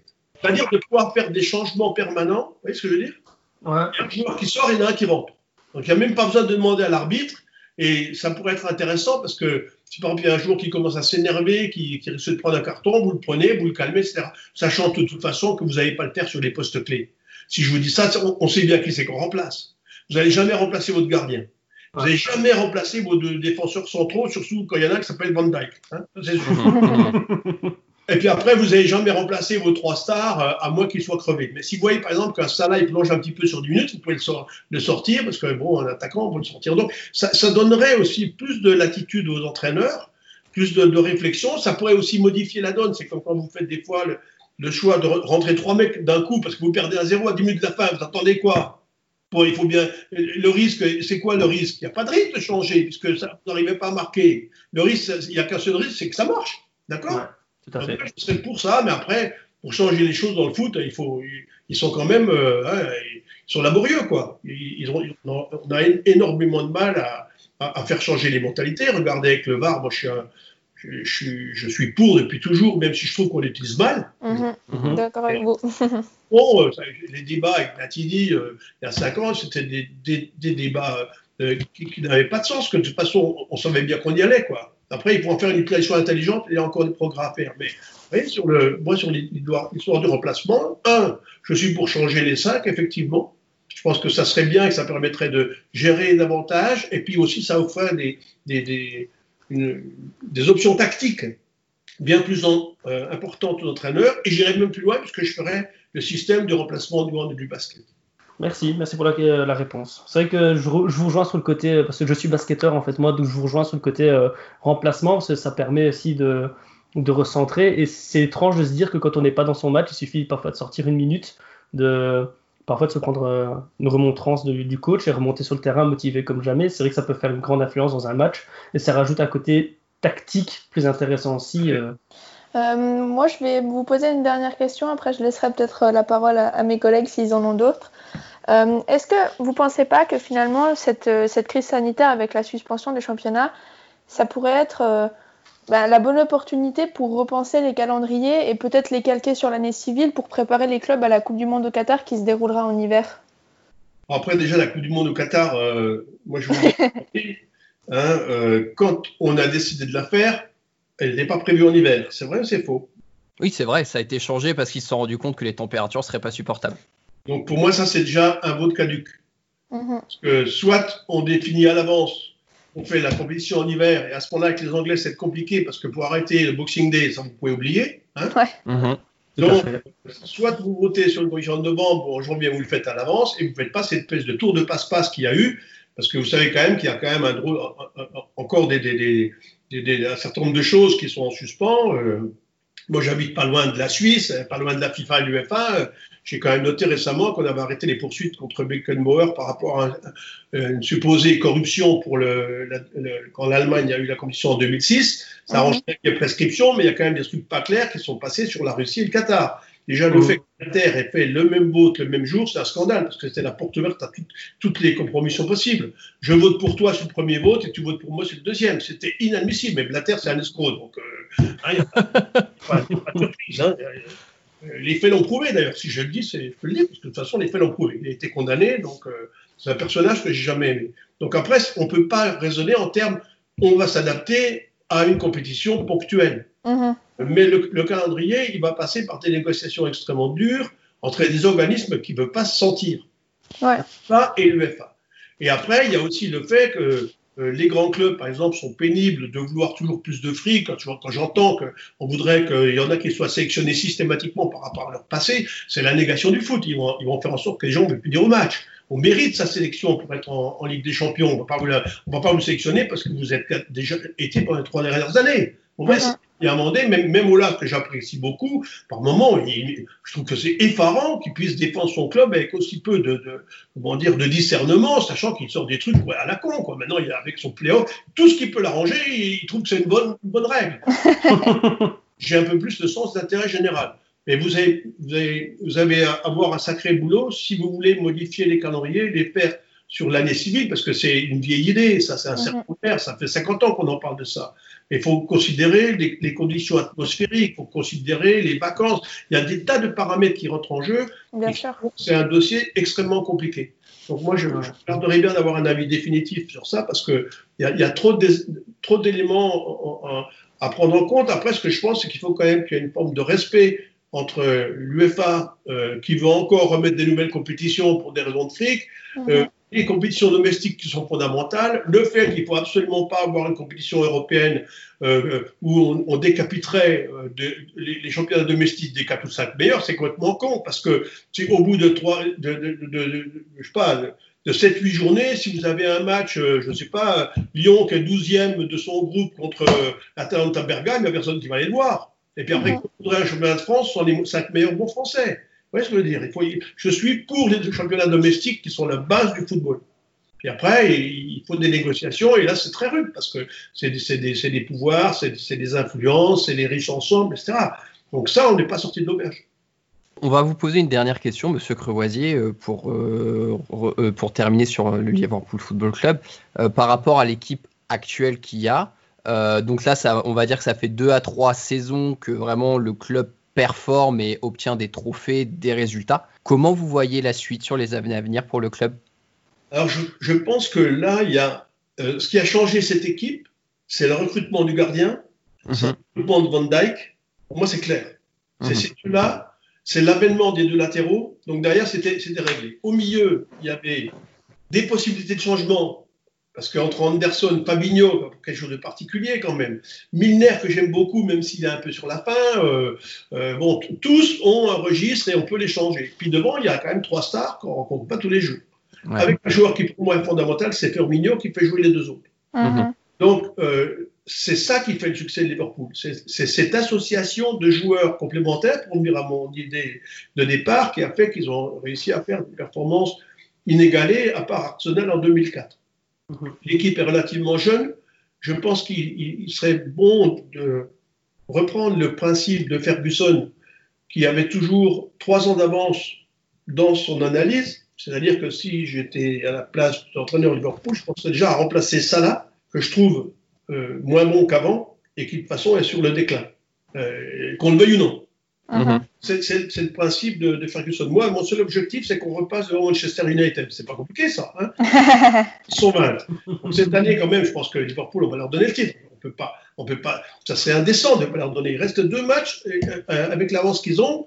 Donc, je sais pas qu'ils émergent, qu'ils les fassent à huis clos qu'on leur donne. On peut pas dire on arrête la saison et on, comme ils ont fait les Hollandais. C'est ridicule. Ah ouais, ce serait un scandale. Non, mais s'ils font ça, ça, ça va être la révolution. Donc, déjà, un, Liverpool cette année aura un succès, on est d'accord hein mhm. J'ai un article qui est prêt, il va sortir quand ils seront. il n'y a plus qu'à envoyer. Euh, donc, euh, donc je ne sais pas quand ça sera, mais non, et là, je ne plaisante pas, c'est vrai. Hein. Mon article est prêt, j'ai dit, euh, j'enverrai à, la FIFA pour, les Bermudes quand, ils seront champions. Et après, il faut, ils, ils, sont capables, par rapport à un contexte que inimaginable pour moi de, de décrépitude de clubs comme Manchester, euh, voire Chelsea ou Tottenham qui n'arrivent pas, etc. Donc euh, on n'a plus. Euh, et puis même maintenant, qu'est-ce que Leicester fait là? C'est ponctuel. vous voyez Alors peut-être Wolverhampton parce qu'ils ont du fric, mais avec les nouveaux actionnaires anglais et certains qui ont plein d'argent, et notamment à Newcastle, je ne sais pas si vous avez vu, il y a ah un oui. qui va arriver, qui, qui va. Arabie Saoudite, ouais. tout faire. Alors là aussi, il faut, il faut arriver à avoir des règlements plus, plus, plus drastiques, je dirais, par rapport au fair play financier, parce que sinon, ça va être la course en avant, euh, la course à l'armement. Quoi. Mais Liverpool, avec l'équipe de base qu'il a, avec l'ambiance qui règne, avec un club qui a encore quelques belles années devant lui, j'espère qu'ils vont gagner le titre dans les trois années qui viennent. Voilà. Mhm. Parce, que, parce que je pense, et je pense que c'est possible. Par rapport à leur, à leur, force et par rapport à la faiblesse d'adversaires qu'on n'a jamais vu aussi faibles, que vous mhm. le ou non. Vous reprenez avant, on gagnait le titre à un point, à deux points. Nous, en, 2002, on a, on a, fini deuxième avec 89 points. je ne sais pas si vous Ouais, c'est énorme. Liverpool finit deuxième, mais c'est un désastre. Ils ont perdu un match dans l'année, ils finissent deuxième. Combien 93 points, vous vous rendez compte? 17 même, je crois. mais le, ce qui est étonnant, c'est Manchester City, qui avait quand même, euh, en plus avec Guardiola, hein, avec des joueurs euh, quand même de très haut de gamme et avec un, presque un effectif supérieur à Liverpool. Ouais, autant, autant relégué, quoi. Mais bon, il y, a un contexte favorable pour que le club, euh, je dirais, puisse retrouver une suprématie pendant un cycle, sachant que les cycles, hein, que vous le vouliez ou non, ça dure 4 à 5 ans. Mhm. C'est très rare qu'il y ait un cycle supérieur, bon, on va dire un peu Manchester, mais en général, ça dure 4 à 5 ans. Après, si on est assez fort pour, pour modifier l'équipe, pour l'améliorer, pour conserver ses, bons joueurs, parce qu'il y a un moment donné, euh, quand, quand, un gars comme Sadio Mané dit Moi, je partirai euh, nulle part sauf au Real, ça veut dire qu'il va, va aller au Real. Hein mhm. c'est embêtant. Parce que il ferait, à la limite, il le pense, mais il ne le dit pas. Quoi. Parce que c'est de dire, bah, moi, je suis dans un club, on gagne tout, mais en fait, si je pouvais me barrer, euh, euh j'irais quand même bien au Real. Alors, mais il a le droit. Bah, il, a le droit il a le droit de penser, il a le droit de ne pas le dire. Quoi. Donc, en fait, il faut trouver euh, le moyen de garder ces gars, parce que sachant que, effectivement, euh, peut-être le Real peut avoir une attractivité plus grande pour certains joueurs bah, étrangers, quoi qui disent bon j'ai fait 5 ans à Liverpool, je vais faire 4 ans au Real, c'est légitime aussi, attention, hein, je veux dire, euh, euh, euh, si j'étais à sa place, je penserais peut-être pareil, mais peut-être que je ne le dirais pas. Mmh. toutes ces questions-là sont, sont, fondamentales et il ne faudra pas se planter sur, sur, sur, le, le, renforcement de l'équipe qui est nécessaire, même quand elle gagne. Et alors justement, ce sera, j'avais dit la dernière question, mais celle-ci me semble très intéressante parce qu'elle va être d'actualité. Si vous aviez quelques petites touche de nouveauté à apporter dans l'équipe en termes de recrutement, quels seraient les postes que vous cibleriez? Moi, je veux faire un reproche à Klopp. Alors, vous allez dire, euh, il est gonflé, quoi. je trouve qu'il ne fait pas assez tourner son équipe. Parce que quand vous jouez toujours avec les mêmes, vous tuez les titulaires physiquement et vous tuez les remplaçants qui ne jouent pas. Et pour moi, il n'y a pas assez de turnover, notamment avec les trois de devant. Alors, soit il ne faut pas prendre Shakiri parce qu'il n'est pas au niveau et que c'est pour faire deux minutes euh, par saison, son salaire, ça fait cher à la minute. Mhm. Euh, ou alors, il faut mettre Origi plus souvent, qui, quand même, sur certains matchs, a réussi à faire des trucs euh, qui ont été bénéfiques pour l'équipe. Donc, pour être clair, un, il faut arriver à mettre plus de concurrence devant, sur les trois devant, notamment au niveau de Salah, que je trouve en baisse quasi permanente et qui sauve ses matchs par un ou deux exploits, mais qui est très loin de la saison invraisemblable qui fut la sienne euh, l'année dernière, même si ça reste un joueur de très haut niveau. Et donc, alors, faut que j'ai dit ça, c'est facile à dire, c'est plus difficile à faire. Hein. Mhm. Et vous voyez, ce que, ça, c'est l'idée. Après, au niveau de terrain, vous avez, au terrain, vous avez quand même Milner qui va avoir 33 ans, C'est Anderson qui a 32 ans, d'accord? Donc il faut, il faut aussi là voir si ceux qu'on a pris euh, ou les jeunes sont capables d'assumer euh, euh, ces postes. Puis après, bah, derrière, vous êtes tranquille. Hein, le gardien, ça va. Les deux centraux, ça va. Après que vous mettiez Gomez ou, ou un autre, ça n'a pas changé grand-chose. Peut-être avoir des gars qui puissent de temps en temps jouer à la place des deux latéraux. Parce que sinon, si je vous demande des remplaçants de, de Robertson, je ne sais pas si vous savez qui c'est. Hein. Il n'a pas joué un match. Alors, Milner. Non, mais. Ouais, la Roussie. Ouais, il y a Serre la Roussie, ouais, ce serait chez les jeunes, je pense. Parce que c'est le matou faire, évidemment. Mais je veux dire, Binder, c'est pas, c'est pas un, un, latéral gauche de, de, de, métier, on va dire. Quoi. Non. Ouais, donc ça veut dire que l'équipe, elle n'est pas quand même aussi équilibrée que ça si on la prend dans, au, au terme de l'effectif. Mm -hmm. L'idéon sur le terrain, parce que l'idéon sur le terrain, c'est parfait. Puis après, qu'on ait Fabinho ou machin, mais moi j'aime beaucoup Fabinho, je trouve qu'il change le jeu. -hmm apporte une dimension technique. Non, mes copains de Liverpool sont d'accord. Quand on en discute, ils disent, lui, de temps en temps, il, a, il, amène des clés dans la percussion, dans la première passe, pour casser une ligne, comme on dit, ou pour créer des, des situations que peut-être d'autres n'arrivent pas. Hein mm -hmm. Donc, il faudrait trouver ces 4-5 joueurs, euh, euh, mais vraiment plus haut, puis après se débarrasser de ceux qui ne jouent pas. Parce qu'en fait, c'est des points morts. Mm -hmm. J'ai rien contre Shakiri, mais j'ai rien pour. Quoi. Non, mais, non, mais c'est vrai, est-ce qu'un gars comme ça, il, il, il, il, sert à quoi? Regardez il, a, son... a, il, a, le physique qui le, le dessert actuellement plus ouais, qu'autre chose. Je veux dire, combien de minutes il fait par an, combien de buts il marque, combien de pas C'est sûr. Ouais. Oui, je sais bien qu'il faut un effectif assez là, mais donc c'est vrai que le, le club à ce niveau-là, pour moi, ne, ne, tourne pas assez. Quoi. Il y a pas, même si de toute façon les, les bons joueront, mais on en revient à l'idée des cinq remplacements. Imaginez, vous menez 3-0 euh, chez vous, il est où le problème? De, de, de, de, reposer euh, vos meilleurs, même s'ils vont faire la gueule, hein, parce qu'ils ne vont pas sortir. Mais à un moment donné, si vous jouez tous les trois jours, il faut bien les reposer. Mhm. leur fraîcheur. Et pour rentrer des gars qui vont être tout contents, et votre effectif, euh, enfin vos joueurs sont contents. Vous créez une harmonie dans, dans l'équipe parce que vous avez un équilibre avec des garçons qui ne sont pas des, des, des, des, gars qui tirent le banc sans jamais jouer, ce qui, ce qui est épouvantable pour n'importe quel joueur de votre point de vue, le cas Nabi Keita, qui a été acheté quand même pour euh, un montant important et qui souffre de blessures récurrentes, que, comment vous le géreriez? Le problème, c'est l'adaptation au foot anglais. Il n'y a, a, que ceux qui connaissent, qui n'ont pas été, qui ne se rendent pas compte. Uh -huh. En fait, l'intensité des duels, le, la non-protection par l'arbitre, je pèse mes mots, de, de uh -huh. certains gestes euh, euh, assassins, quoi. Le, le fait qu'il y ait un engagement physique qui est au au-delà au de ce qu'on a l'habitude de connaître, même si on croit toujours qu'en France c'est athlétique, etc. L'intensité sur les matchs fait qu'il y a des joueurs qui peuvent être très bons dans un pays ou dans un contexte et avoir des pires difficultés à s'imposer dans un autre, en tout cas sur la durée, parce que si vous n'êtes pas robuste, la première chose qu'il faut faire quand on en Angleterre, c'est la robustesse. C'est le talent, mais c'est la robustesse. Donc si cette dimension-là, vous ne l'avez pas, ben, euh, ça pose problème. Or, moi, Keita, je suis vachement déçu. Je veux dire, euh, encore, je l'ai vu, une fois, il a fait un match, mais c'est, je crois, contre Norwich, parce que j'ai fait l'analyse du match euh, quand ils ont gagné 1-0 à Norwich, je ne sais pas si vous vous rappelez. -huh. Et j'étais avec donc, des entraîneurs et je leur ai dit euh, ça fait 40 matchs que Liverpool n'a pas perdu, je vous annonce qu'ils vont en perdre 3 dans les 10 prochains matchs. Ils vont regarder avec des gros yeux comme ça. C'est exactement ce qui s'est produit. Hein.